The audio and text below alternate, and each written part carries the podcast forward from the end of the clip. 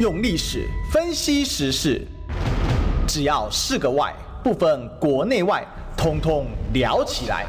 我是主持人李义修，历史哥。周一至周五早上十一点至十二点，请收听《历史一起秀》。各位中广听众朋友，大家早！这里是历史一起秀的现场，我是主持人历史哥李秀。我们今天的来宾呢，哦，照例也是星期五啊，我们的立法委员李贵敏啊，委员早。历史哥早，各位听众朋友，大家早。是这个周五啊，通常我们会跟委员连线一下啊，聊一聊最近的一些这个重要的一些法案啊，或者是一些这个时政的问题啊。那最近我一个非常关心的一个议题，我相信也很多人很关心啊。哈。如果你今天有这个在我们的 YouTube 的。呃，频道上面，所以这时候也欢迎大家呢，哦，赶快啊去搜寻中广新闻网啊的 YouTube，把它订阅起来。我们最近二十二万订阅，非常感谢所有听众朋友的支持啊。那这个昨天遇到一些状况啊，昨天我们现场机器当了两次，所以呢，如果昨天是单纯在线上听的，我们的这空中的听友们啊，这要是再次说声抱歉啊。昨天这个因为电脑过热啊。那就其原理啊，因为我最近我的自己的工作室的助助理的电脑也挂了，然后也在刚送修啊。今天早昨天晚上，呃，电脑公司才跟我回报说已经修好了。那基本也是过热的问题啊。那大家知道这个电流电阻跟啊、电压之间的关系嘛？哈，那你降压啊，这个废热会上升啊。呃，为什么呢？因为电阻固定不变嘛。那我想这个最近这个台电啊频频降压，我想大家的电器可能要多保重一下。好，那。这个讲到这个电脑的问题啊，其实呃，大家用电脑最常干嘛？就是上网啊。NCC 啊，对来通过一个这个法案啊，就俗称网管法的法案啊。当然，他把这个法案的法条呢改了一个名称啊，叫做数位中介啊服务法。那它的内容呢，哈，一口气要把脸书、YouTube，还有呢年轻人你们最爱用的 Dcard 啊，年轻朋友们啊，这个通通都纳管啊，只要两百三十万以上的呃有效使用者平台就纳管。那这个纳管呢，它里面呢、啊，对于这些所谓的网络的一些人权哦，啊，做多了很多的限制啊。譬如呢，你这个他要拿出了二十五亿来成立一个专职的负责的机构，哈，由公民互相参与啊，就官方跟民间互相参与哦。我在猜测啊，有点类似现在脸书所推动的所谓事实查核平台哦，这名义上是脸是。是这个名言，但实质上它就有一定的官方的效力哦。来做什么？对内容进行审查。那这个内容呢？哈，如果呢涉及违法的话呢，他们就会通知平台来做下架。实质上就是进行所谓网管。当然，网管的一个呃说法是所谓的呃这个限制所谓的假新闻哦。但是把假新闻、假消息哦变成一种下架资讯的手段，那这一下就问题很大。为什么呢？因为假消息跟所谓的评论分析、推断，或者是自由意志的发表，那这之间的这个界限呢，上百年甚至上千年来啊，从来没人可以搞清楚啊！哈，所以这个问题其实很严重啊。那当然，法律的问题，我们就先来问一下委员哦。那个，因为委员也对这个法条有做出一些这个讨论哦。委员，您怎么看这个事情啊？这个网管法虽然改了个名字啊，变成数位中介服务法，但是换汤不换药啊，那真的很会啊！改个名字好像就变成很中立了吗？好像变得很安全了吗？好像不是这个样子哦。对，呃，我觉得呃，民党政府其实很擅长的一件事情呢，就是创造名词，或者是用包装的方式，就是呃，他强调的是形式。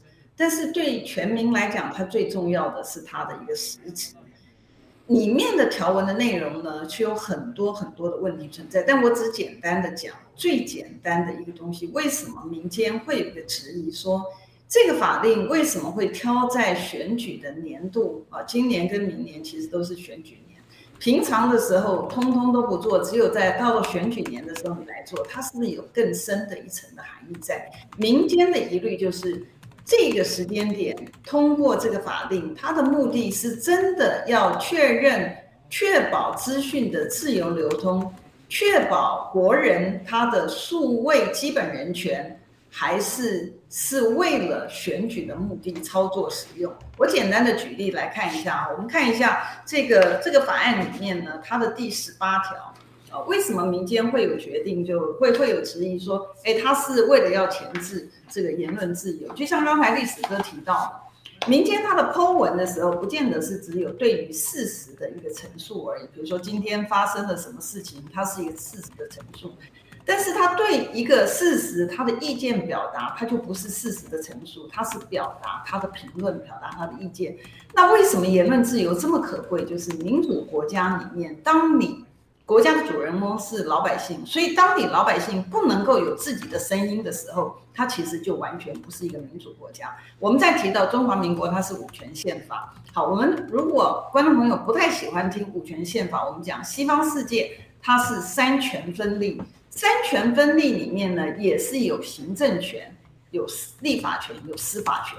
所以司法权可不可以被行政权所取代？绝对不行的。在民主国家里面，没有行政权独大。可是我们看看刚才我们提到的这第十八条的条文里面，它是怎么说的？十八条的条文里面，他就讲说啊，如果呢这个主管机关他认为有违反的情事，或者是说他对于公共的利益有危害的话，他可以请求法院裁定。这个部分其实还好，因为他是请求法院裁定，所以法院会决定是不是有他认为的这个违法，或者是公共利益有受损的情。但他的重点不在那里，重点他真正讲的是他下面的地方讲说，他讲说，如果即便是在法院，呃，在法院裁定之前，这个主管机关呢认为他这中介服务提供的部分呢，他有违法的情形呢，他就可以。直接在你的贴文上面，直接要求平台在你的贴文上面要下警语，啊，要下警语，它是什么含义呢？今天观众朋友，如果你贴了一个贴文，表示说，哎，我对这个 NCC 的，我认为它的处置，比如说上市的华视的连续出包的东西，你认为说，哎，他这个处置不当，为什么他没有符合宪法上面保障的基本原则？他认为说，哎，这个有危害到公共利益，他就可以要求这个平台呢，在你的上面。贴了一个警语，上面贴的，比如说他讲说，哦，这个是假讯息，但问题它不是假讯息啊。那你贴贴贴的期间可以高达多久呢？贴的期间，按照这个法条规定，它上面讲说，你不可以超过三十天，不可以超过三十天是什么含义？在三十天之内你都可以做。你想想看，你的贴文，一个你对于真正的，比如说像最近的快筛剂啊，有很多的这个对行政违法的吹哨者。他把这些的讯息贴上来，然后提醒你民意代表也好，提醒你行政机关，你一定要除弊哦，或者是预防。那你不准他贴，还在他上面加了一个警语，然后警语等到最后面三十天经过了，然后他的名誉呢全部都毁坏了，大家都以为说哦，这个比如说某某教授或者是某某贴文的人，他就是贴假讯息的来源等等，但事实上不是。这个时候他的损害怎么弥补？所以我们才讲说。因为他这个法条里面还规定说，你看这个地方还讲到说，他讲说，中介服务提供的应予配合，如果他不配合的话，比如说你现在是透过 Google 也好，或者是透过 YouTube 也好，如果他不配合的情况下，你还要处罚他。那你想想看，哪一个平台业者在拿到你政府的这个呃通知之后，他会不配合呢？按照法条规定，他要配合，不然你就会处罚他呀。所以他就按照你政府的规定。但问题是你政府以今天目前来看的一个情况之下，你政府已经是一个人民的公仆，或者是你是依法行政嘛？今天我们没有看到啊，而且实际上面举的例子出来，很多假讯息的制造者是谁？我再举个例，上次石斑鱼的情形，对不对？石斑鱼的情形，第一个跳出来讲的是谁？是食药署，食药署的吴署长，他跳出来，什么事情就没有，他就讲说，哦，这是对岸的东西是怎么样子？好。所有的东西你都是没有经过查证，你才讲。那理论上来讲，这个是不是假讯息？是啊，你这些的行政官员，你今天披着一个行政官员的一个外衣，然后你讲的话的内容，它才是真正的一个假的一个讯息。可是就因为你是行政官员，然后就因为今天这个法令赋予你这样的权利，就可以让你为所欲为，它是你的尚方宝剑嘛。我一直在强调的，就是说，台湾并不是一个行政权独大的一个专制体制，这个是违宪违法的。在今天这样的情况之下，你居然想要透过一个这个所谓的美其名为数位中介服务法，然后来偷渡一个制度，它的内容制度里面是要去钳制人民的吹哨，对于你违法事件的吹哨，钳制人民去表意他对于整个事件的一个期待。那这个东西是为人民好吗？当然不是，它非常明显的，其实就是为了选举哦。所以我觉得民间有这样的一个质疑呢，其实它是其来有自。然后第二点呢，我再讲一下，就是说，好，今天我们的整个社会有很多的问题是需要解决的，好，包括我们说物价高涨，啊，然后包括通膨的压力，包括升息，然后林林总总的东西，哎，你不去解决，这个时间点你要把选举呢，所以你要把这个东西推出来，然后让百姓的意见能够滋生，能够让你达到你选举的一个目的。我觉得这个是极度的不可取，而且应该把这样的一个坏心眼的这个事情呢，其实呃适可而止。我觉得，如果你今天要提一个中介的服务法，我同意了。我就是说，网络的部分其实很容易啊。你如果担心别人是什么假讯息什么东西，你可以实名制嘛。你就是说谁做的事情谁负责嘛，对不对？你现在网军一缸子的网军出来，全部是谁豢养的网军？就是你行政单位用国家的预算来豢养啊。那你今天制造这个的条文字规定的时候，你做了对民众对贴文的民众，除了他名誉制造的一个伤害之外，然后这些最后的后果，你是要用什么赔呢？里面规定了你对别人的名誉的伤害造成的损害，你要不要赔呢？赔的时候是你自己行政官员赔呢，还是又是用全民的这个民脂民膏，用百姓的纳税钱赔？所以我觉得这整个东西呢都是乱了套。以这么重要的未来的世界，现在已经是网络世界，将来虚拟的世界。这么重要、影响民生的这个问题，你在制定一个法令之前，你居然也不用开公听会，也不用去听学者专家的意见，然后也不用到目前为止，我从去我从在讲说，到底我们虚拟货币、虚拟世界主管机关是谁？你行政单位到目前为止你讲不清楚、说不明白，对于未来世界的一个影响，对于网络牵动未来的一个世界、未来的经济发展，然后你现在就透过不研究。不看不听的一个情况之下，你就能够有一个政令能够出来。我觉得这个只能是这个国际间的荒唐。是，这个其实委员分析的，就帮我们把这个做了一个爬梳。老实讲，我看完之后真的觉得毛骨悚然啊。那因为他的这个做法呢，就是无限大，我，权力无限大。谁判定？他现在又用了一招叫做二十五亿来成立专责机构。你捐的二十五亿，你 NCC 在里面不是实质影响力吗？你捐了二十五亿，那总有股份来源，总有你这个平台组成有哪些专家学者来组成？我们已经看到脸书的事实查核中心，他怎么样在办事情的嘛？里面是用什么样的人嘛？这其实大家已经很清楚了。其实长期在网络上就是耕耘哦，像是呃我自己这个在做，这是我自己的这个专长嘛。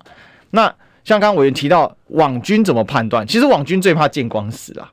哦，比如说我举一个我最近的一个实例好了，我最近。有这网军哦，非常严重在骚扰，不管任何时候，他总是能第一时间回。我相信啊，这个这个非一般人所能及的。一开始他大概都是用一些罐头贴文，但后来发现对我们没有什么效。那他的目的只是这样了。我我发现他几个目的，一个就带风向嘛。哦，那另外呢，就是说第，比如说呃，攻击哦，对你的人格攻击哦，你说谎，你没专业哦，你这个讲话呢没有考证哈，你只有这个所谓的发脾气乱讲话，像这样的一个方式。因为他躲在后面，他可以随时换账号，你拿他没办法。可是，当然我们做久，我们有一些判断的依据跟标准，比如说他的用字遣词、他的活动时间，哦，他的这个账号创创立的这个时间的前后。可是问题是，那是我们是专业，我们可以去判读这一些的网军的这些操作跟作战啊。哦，那刚才烧前面的时候，也有这个网军账号在骚扰我们的这个今天的 YouTube 聊天室，他这个无所不在的，他这个同一批人啊，跟着我到处跑啊。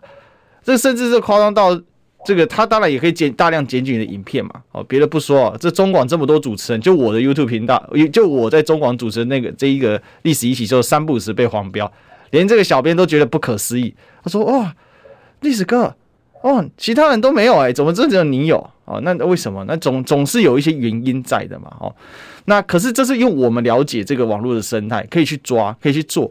可是现在恐怖的就在这里。刚刚委员说。”哎、我可以给你贴上一个标签，那完蛋啊！推特之前就这样干过，很多人在批判啊。你推特现在是身兼法院了吗？川普你不喜欢他，你直接给他打一个，当然他造成国会的事件，哦，值得被检讨嘛。现在也是司法也在起诉当中，可是你当下就啪，他管你是不是总统，就跟你怕。那这个美国的事情其实是平台去做的。可是现在不是，现在在台湾要发生的事情是由政府直接黑手伸进来介入。那你该管的不去管，这些网军你不去管。委员刚刚讲很好，实名制就搞定了。那一定有人说实名制那不是这种这个专制国家在钳制人类言论的自由在用的吗？哎，韩国也实名制啊。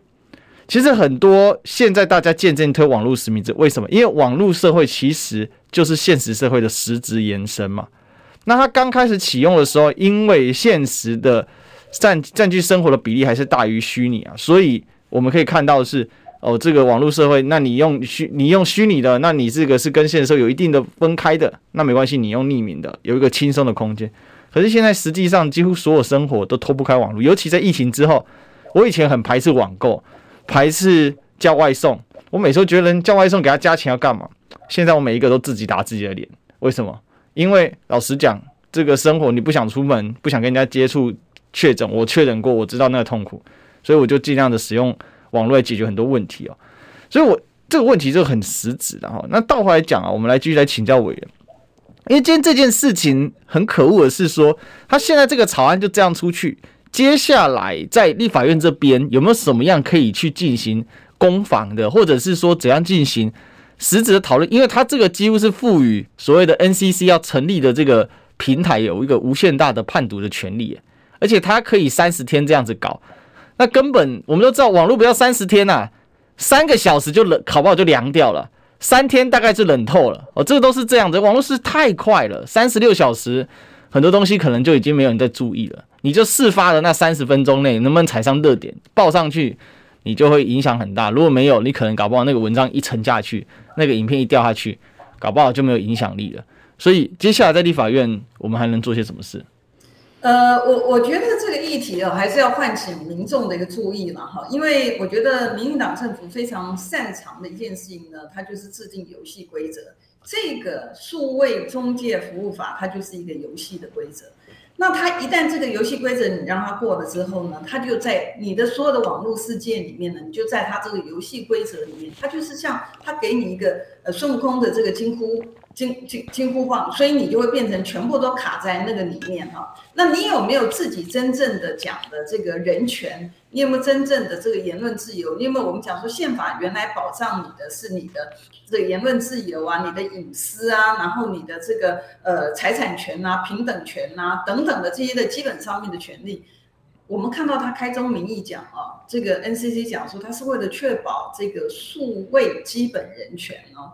但是这些的人权在他的法条里面，我们只有看到他的开宗明义戴了这个大帽子，可是在他法条里面是刚好跟他的这些大帽子呢是刚好背道而驰的。所以我刚刚讲的是什么？刚刚讲，比如说看那个十八条的条文，它是主管机关，主管机关是谁呢？主管机关就是说你牵涉到事项不一样，比如说像快筛的话，它就是卫福部啊。然后呢，你看到这个什么假讯息呀、啊，然后他讲违反社维法，它就是内政部。OK，然后你讲说毁损啊，这些可能就是呃这个法务部啊，或者是其他的部门。所以这些的主管机关法条上面讲说，这些主管机关呢，他在法院，他丢给法院之后呢，法院还没有裁定哦，他就可以要求这个资料做暂时加注警示的处分。然后他就讲说，你平台业者你要配合，你想想看啊，他可以三十天我。我我讲说，我在第八届的时候，我曾经被这个呃这个呃曾曾经也也同样遭受，也是一个受害者啊。嗯，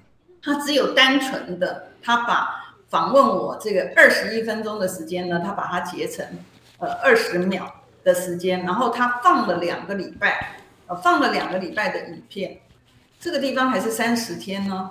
我那放了两个礼拜，你知道那个损害造成多大的一个损害？所以我觉得说。你今天主管然后事后事后怎么样？事后当然就是道歉啊，什么东西？但问题是说你的伤害已经造成，你伤害造成之后，你道歉管用吗？不管用啊，对不对？那些看到你伤害的，现在讲说加警语，就是说你的你的贴文，比如说你讲说哦，这个快筛剂呢，你怎么可以就是给这个小吃店啊什么的？他说你这是假讯息，然后他就上面贴了一个警示，他已经深入老百姓的。脑中说，哎，你讲的是一个假讯息，然后这个东西三十天的时间，你其实已经洗脑了。所以我想说，民间觉得说这个是跟选举有关的原因，就是好，你一个东西给人家贴了一个警示，是三十天之内，那个脑已经洗完了，然后再去做投票的动作，这样真的是真的不是一个民主制度体制之下该有的事情了。所以为什么我们讲说讲得很好看，帽子戴得很大，很冠冕堂皇，然后都是就是怎么样讲，披着洋衣的狼啦，你知道，你披着一个外衣都是很好的，但实际上面来讲呢，你包藏祸心。今天你做的一件事情，你真的该做。你看每一个国家，每一个民主国家，哈，正常的民主国家，他在做对于国内的事情，他一定是规划好的、讨论好的、评估好的，然后知道他的后遗症。那刚刚历史哥讲一点很重要的一点是，未来是一个。网络的一个，我们现在已经是网络世界，可是未来的世界是含虚拟的世界。你在虚拟世界里面，你都会有一个角色，不管是人也好，或者是物也好。你看到虚拟世界里面，其实还有这个土地啊，什么东西等等的，对不对？已经现在其实已经存在了。好，那你要考虑到说，你如果可以不经过司法的体系，你可以自己，因为你今天可不可以说别人欠你钱，你直接去银行把人家钱拿出来？那不是强盗吗？对不对？可是如果说是法院判决了之后，你去执行可不可以？当然可以啊。那你今天有急迫的情况之下，你还是要经过法院啊。法院他还是有处理。你看记不记得那个历史哥？你记得原原来马王之争的时候，我们那个通保法呀，对，通讯保护法，就是你监听的时候，你可不可以不经过法院？不，不可以，对不对？你还是你会有紧急的状态，你紧急状态，你也必须要在两天之内。要把这个法院的核准裁定的东西啊，你这个地方三十天呢，拜托一下，你那个马马王之争的时候牵涉到政治人物，所以你就这么样的这个谨慎，然后今天牵涉到老百姓，老百姓的他的权利，他的表意的东西，你居然不把老百姓的权利当一回事，他可以主管机关认定老百姓他的贴文的部分呢？他可以随便加一个警语，然后他不是讲违法哦。你看他的讲说，他认为有违法，或者说他讲说对于公共利益有危害，对于公共利益有危害，选举算不算对公共利益有危害呢？你对他的意见不一样的时候，你就拿着这个高帽子一套，然后就让这个老百姓他的声誉呢受损。昨天我去参加那个呃节目的时候，刚好旁边是那个施教授，那他就提到说，他就提到说，他以前被下这个这个贴的这个标签之后呢。结果后来证实，他其实他才是对的。对。但问题是说，你这个标签贴的时候，对他来讲，大家看到的都是看到他被贴标签的那个东西，没有看到事实真相。后来还原的人都会认为说，哦，原来贴的标签，原来他是。所以我觉得这个对老百姓的伤害造成才是真大。好，你今天数位中中介该不该管？其实某某种程度上面来讲，其实它也有它的一个依据存在。但是管的方式绝对不是你今天的内容。我要提到是栗子哥，你知道说我们办公室其实收到很多的这个陈情嘛，就是说 YouTube 使用者或者是什么，他被停权，停权之后呢，他还要继续的去缴费，嗯，然后呢，这个他去申诉的时候呢，这个被申诉的机关呢，他就讲说，哦，我们只是这个台湾的一个机构而已，实际上面来讲要归总部管，所以你要透过英文的方式，呃，外语的沟通的方式去英文信，然后去打电话用外语沟通，然后甚至于就是说你在这个。整个的过程当中，一般的老百姓他可能外语不行，能力不行，然后我们才会去帮他看说他的条款，条款里面讲说，呃，适用的法律呢是加州法律，然后呢，他的诉讼地也是在国外。你今天如果真的要管数位中介法，你不难道是要解决民众的这些的争议？就是说这些的争议，你不能够始终推到这个总部去，你在地的你就应该有一个申诉的管道、解决的管道，用你在地的语言。如果你今天真的是为老百姓想，为了要解决网络的问题，不难道你发展你的内容的部分呢？应该是往这个地方去发展的，而不是说用在前置言论自由的部分。所以我在讲说，数位中介该不该有这个法律的规定？你取什么名字不重要，但重要的是你要保障民众的数位的基本权利。就像你开宗明义讲的，但我们看到它的内容没有。另外一个我要提到，就是说我们刚刚从举例第十八条的部分，它开宗明义也讲了一个说要确保资讯的自由的流通。哎，请问一下，我就用刚才举例的第十八条的部分。你确保了别人的资讯的自由流通，不是吧？你确保的是你的将来网络世界形成你行政单位的一言堂，只准有跟你意见一致的，不准有任何的吹哨或者任何警就是说提醒有违法的事件存在。那你想想看，把这些的言论，把这些的讯息全部都封杀掉，对我们台湾整个的建设，它会是好的吗？它不是吧？它恐怕就是形成一个披着民主外衣的一个专制的豺狼吧。我想这里面哦，有一个很大的一个疑问哦，就是说，现在有人在讲论，难道你要放任假消息吗？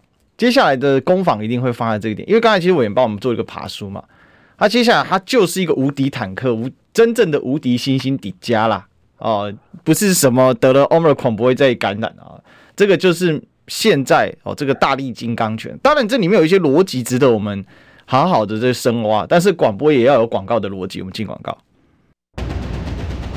用历史分析国内外，只要是个“外”。通通聊起来！我是主持人李一修，历史哥，请收听《历史以奇秀》。欢迎回来，这里是《历史一起秀》的现场啊！我是主持人历史哥李秀。我们今天的来宾是立法委员李桂敏委员长。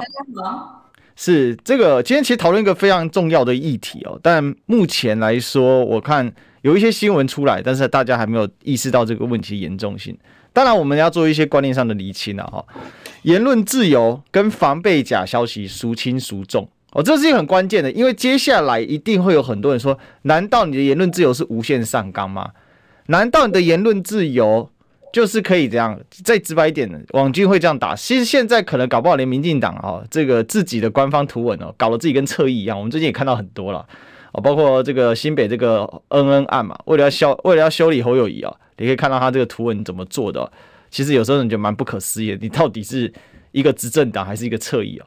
好，那那不管，我们就实质讨论，他一定会说一个问题：你现在在怎样？就是反对政府的言论，他就说你这种舔共的言论不用处理嘛？哦，他可以，他可以无限制的扩张啊。所以这里面牵涉到几个概念：第一个，跟政府讲不一样的话，是一种个人的言论自由的判定。还是假消息，这是很有，这很重要啊。比如说我自己个人经验，得了这个 Omicron，我就不觉得它是小感冒啊。那政府说它是小感冒啊，那请问我讲说这就不是小感冒，那我是不是制造假消息？还是我是在颠覆政府？哦，这就就就这个逻辑来讲，就侧翼的逻辑来讲，哎，你这个就是舔共，是不是这样子呢？再来。我我认为这里面有几个可以讨论，我想委员很清楚，就是说言论自由跟所谓的限制假消息，言论自由要最大化，限制假消息不能也最大化。如果限制假消息也最大化，那就是一言堂。委员，我可不可以这样说？对，我觉得这个要厘清一下哈。言论自由呢，它并不是完全没有界限的，不是啊。那言论自由，每一个人对自己的言论负责，好。在对自己言论负责的一个情况之下，你绝对不能够去限制言论自由，因为我们讲说，在民主国家，谁是主人翁？我觉得这个概念一定要先弄清楚。虽然听起来很老套，可是当你的概念不清楚的话，那他就你你后面的就整个都混乱。民主制度里面体制之下，国家的主人翁就是老百姓，所以老百姓他有发言的权利。为什么？他希望你行政单位，你行政单位你是人民的公仆哦。你是人民的公仆，你拿人民的薪水是要为人民办事，所以你现在老百姓如果他不能够发声的话，你要帮他办的事情，难道就像今天这个苏奎呢？觉得说这个船上长树你要砍掉，或者是说荣总有几个停车场什么？不应该是这样子啊！民众在反映他的声音的时候，你讲说，哎，这个是假讯息，这个怎么能够用这样去钳制他？好。那我们并不是讲说假讯息不需要处罚，我们没有这样，从来没有这样主张。假讯息归假讯息，它的前提是只要发言的人对自己的言论负责。如果他提供的是假讯息，你就按照原来，比如说涉违法或者是其他规定，你可以办。好，那你既然讲说缓不济急也没关系。好，如果你讲缓不积极没关系，那我们就回归到这个法案本身来讲。你说假讯息已经造成了伤害，但前提是。真讯息、假讯息，谁判断？总不会是你行政单位判断嘛？他的真讯息、假讯息之所以不管是三权分立也好，五权分立也好，它分立的原因是什么？就是不能够有一个权独大，因为百姓是老百，真正的主人翁是老百姓，所以你行政单位只是去服务老百姓的，不是你行政单位说了算。如果你今天觉得它有急迫性，我们平常日常生活有没有东西是有急迫性？有啊，所以在法律里面，它有一个保全的一个程序。保全程序呢是说，即便在法院判决没出来之前，你可以做一个假处分啊。像很多的这个企业体，它不是有这个呃公司的董事长，他其实选举不当，所以你做一个假处分，不准他行使董事长的权利。有啊。在实物上面来讲，然后有没有说你这个呃担心他脱产，所以你做一个假扣押的？有啊，实物上也有啊。所以你有没有处理紧急状态的一个法律的司法的途径？有啊。那你今天怎么会规规定一个法条上面讲说，我是要确保这个国人的网络的基本人权，但是我行政单位说的算，即便在司法的裁定没有出来之前。我都可以直接认定你这个有危害公共利益，还不是只有违法而已。他认定你有危害公共利益，就像刚刚历史跟你举的一个例子情况，你跟他的政策不一样。你觉得就是说，Omicron，你对你来讲不是小 case，然后不是小的症状，可行政单位是说是小症状，然后你讲说，我觉得这个很严重。我的经验呢，就是说我会除了这个呃流鼻涕、这个头痛之外呢，我必须要卧床，然后我也要用氧气什么东西。那你就说啊，这个是危害公共利益，因为它是传播，然后他就直接在上面标示一个警示，可以制造恐慌。嗯、这个是只有专制的政府，你整个国家是专制，整个是只有一言堂的时候才会出现的。可是你现在披了一个民主的这个外衣，然后你还在你的开宗明义讲说你是要保障数位基本人权，你保障了哪个数位基本人权里面不是开宗明义最重要？我们就不要讲。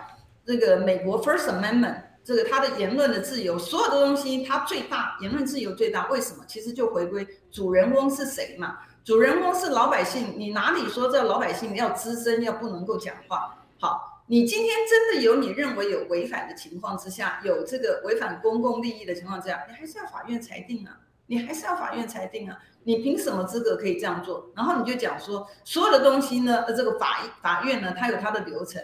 它来不及审，所以你自己就做，那你造成的损害呢？就是我前面提到，你造成损害，你今天行政单位你说的东西都一定是真的吗？我们从目前到目前为止，我们看到很多的东西，真的平常讲，老百姓在讲说假讯息的制造中心其实就是你行政官员呐，你很多行政官员自己出来讲的话，彼此之间也不一致等等的情形。那那这些东西是不是我们要大大的标示陈时中他是一个假讯息的制造者呢？没有嘛，所以基本上面来讲，如果你行政官员可以不受这样的一个规制的话，情况之下，为什么你针对这个法令里面专门挑老百姓，就柿子挑软的吃，这个是不对的。你今天拿的薪水从哪里来的？其实就是老百姓纳税辛苦纳税钱拿的嘛。然后你今天的，比如说我们就讲说，防疫期间你的对于纾困也好，对于振兴的分配也好。老百姓他有声音，他觉得说他才是真正受伤、受损、受伤惨重的一个产业。他在发生的时候，你又讲说他去制造假讯息吗？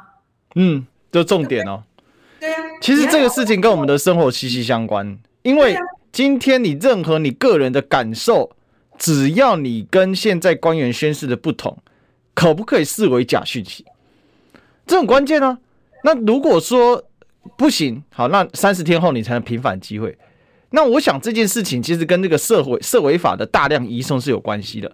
我们知道，其实，在一百零四年的时候，社维法一年是五五千多件，一零五年四千八百件，一零六年四千九百件。可是到了一零七年就跳到大概五千三百件，但一零八年开始啊，也就二零一九年开始啊，七千件，连三年哦，移送人数呢都在呢哦，这个就像一零九这个一零八年就一万六千多人被移送。那我认为最近大家应该开始觉得对社会法也没在，也渐渐的觉得说，那你有种就移送我啊，反正呢我也不怕，你知道，他就要新的招式出来。因为前阵子确实有很多长辈他说，哎哎哎，底下八楼电管哦，今天卖我被恭维啊，哦哎加恐怖哎，跟警警察局啊，就是说你在网络上不要乱讲话啊，搞不好你要去警察局，就有人中枪嘛，那身边就有人传来传去，可是年轻人不怕你啊。你你移送吧，你你你有种移送，但是大家看一看，发现你这移送成年成案几率也不高，所以他要新的武器啊，我认为是这个，这有一点切身相关呐、啊。哦，所以我们等一下可以来再深度的讨论，因为有两个事情哦，值得作为这个借鉴。刚才委员提到推特的，呃，这提到这个美国的这个言论自由保障。那推特的问题，马斯克前阵子把推特买下来，其中一个原因就是他认为推特言论很不自由。那这个事情在美国现在在被讨论当中，哦，就是你的平台方有多大的权利，怎么限制？那是不是对人民的意见产生一个压制？另外一个，我也过去也担任过这个 PPT 的这个一个很大的一个版哦，叫做这个 NBA 版，就是美国资安版的版主，怎么来探讨言论自由？跟你自由发表意见，你攻击球员跟是评价球员怎么分？这些都可以实质讨论。可是今天委员讲到，他连公听会都不办，你根本没有讨论的可讨论的空间，无限制放大所谓拒绝假消息哦这样的一个做法，实质上就是不要让你说话嘛。那搞到最后你定得太严，谁敢讲话？我一讲话，搞不好被设违法。但现在大家不怕设违法，那我一讲话，我就把你的这个言论给扣起来。那扣起来会不会就把你的账号给删掉，或是禁止你的账号使用？那这对一般人来讲没有分身的，他当然觉得很难受啊。谁愿意被嘴巴贴贴上一块 tape 不能说话呢？我这我觉得这里面有很多很多的细节，我们可以在真的要好好的把它讨论，因为拿出来讨论哦，拿出来实质上一个实打实实物的东西实打实讨论。他们根本经不起任何的检视，这我是觉得很重要。但是广播呢，哈，还是要广告来支持。好，我们进广告。用历史分析国内外，只要是个“外”，统统聊起来。我是主持人李一修，历史哥，请收听《历史易起秀》。欢迎回来，这里是《历史一奇秀》的现场，我是主持人历史哥李易修。我们今天的来宾是我们的立法委员李桂敏委员早。早，大家好。今天来跟大家谈论一个我觉得是非常严正的话题啊，所以呃前面已经谈论两段了，那最后一段我们就就很实务的问题来探讨。第一个，推特，哦，刚刚我有提到美国的这个对网络言论的一个讨论嘛。那马斯克我们知道全球首富，他之前把推特想要给并购下来，当然这个程序可能还还在还在进行中了哈。那他的最近他的这个推特也破亿，我在追踪了，非常非常具有影响力的。那他光几天没有发文也可以成为新闻啊，这这这这就是这个样子。那他首先呢，他买下推特之后啊，哈，这个第一件事情，他能用他的影响力啊，有人是这么认为了，解放了什么？解放了很多这个日本的成人产业的这个影片的这些 AV 女优工作者，因为为什么呢？这些人之前被判定说太过裸露啊，或者什么，可是很多人其实也没有什么裸露，因为推特上面有很多。老实讲，如果你是老司机的话，你一定知道啊，就是些成人的一些内容，比这一些女优玩的太过火了。那女很多都在分享生活的什么，她其实在养粉丝啊。那偶尔小露性感，那这个是社会一般的一个状况，可是就被禁了。那后来就把它解放，那他就觉得推特你就是很没有言论自由，你凭什么你去判读这一些谁是假消息，谁是真消息？包括之前有讨论到川普总统当时的推推文，那直接的被。推特给下架就不打紧，他连他账号都被下架了。他最后火大，他现在是创了一个自己的平台啊。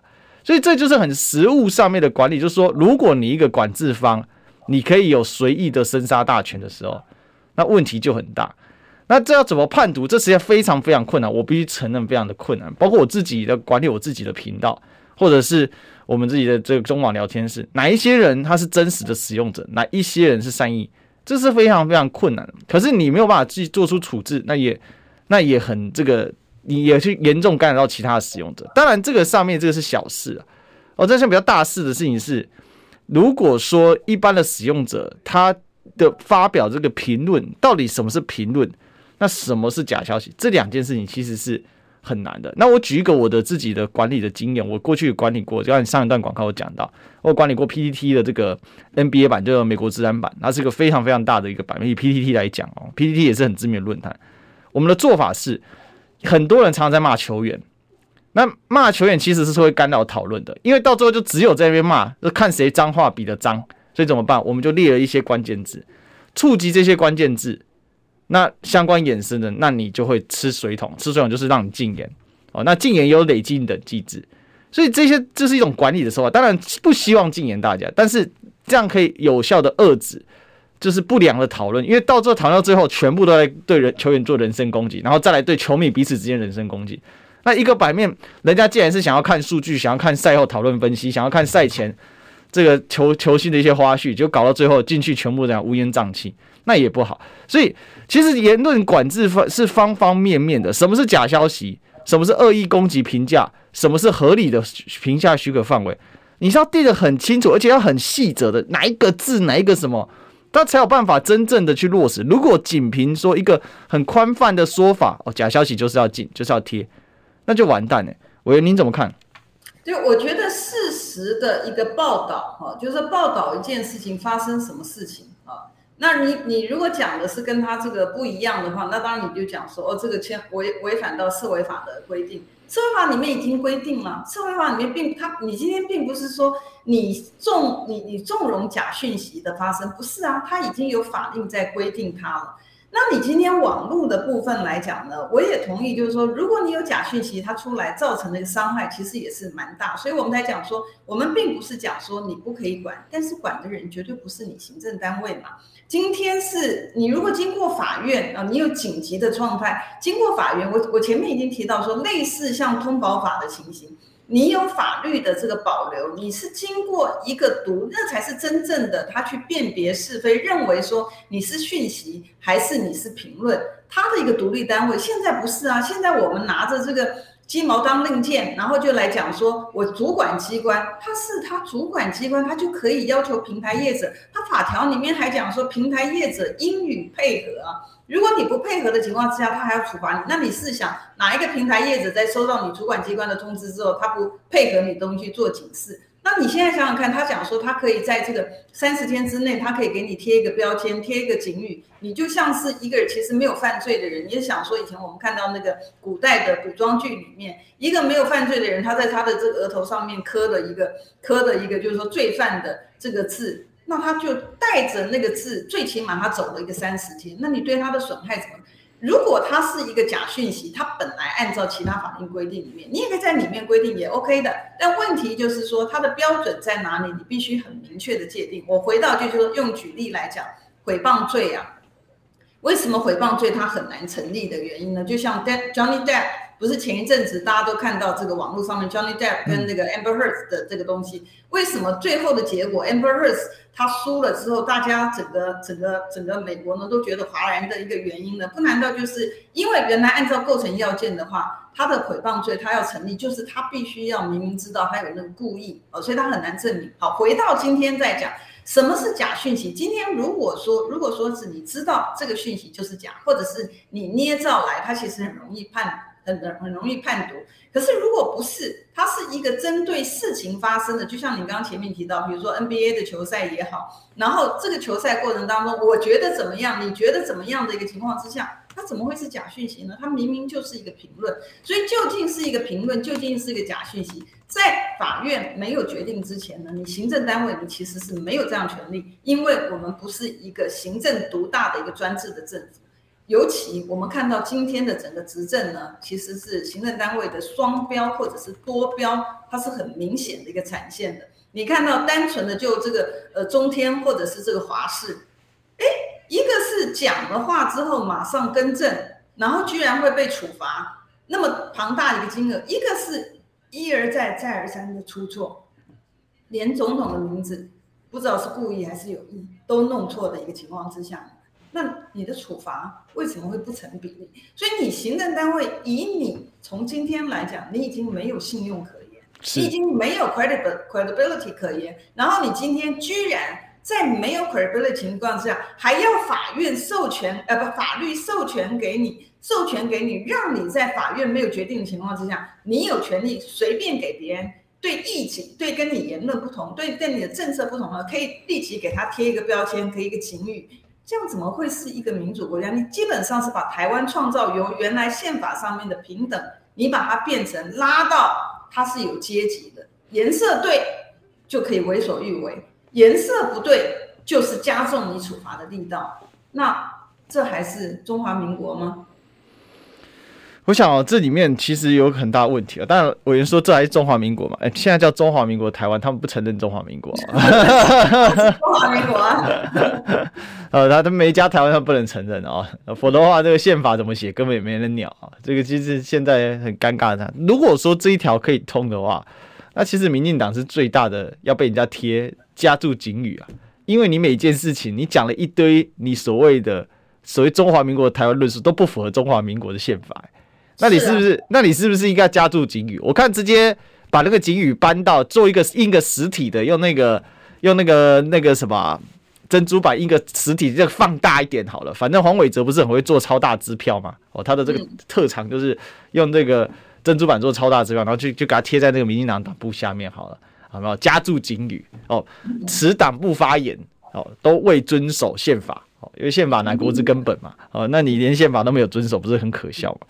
我觉得今天蛮可悲，就是说这么这么样一个重大的问题啊，然后连一个原理都还没有去做过一个讨论哦，就像刚刚委员讲到的嘛，你对于言论的自由，哎，我们的诽谤罪要成立如此之难呐、哦，很不容易嘛，因为委员是律师，这个非常清楚啊，这些要要件很难构成啊。好，那可是呢，这个社会上面就是这样子嘛。你你现在网络你这样搞的话，那就变成说，其实你是把行政跟司法权就完全 mix 在一起，你瞬间就判决，因为网络上实质的判决是什么？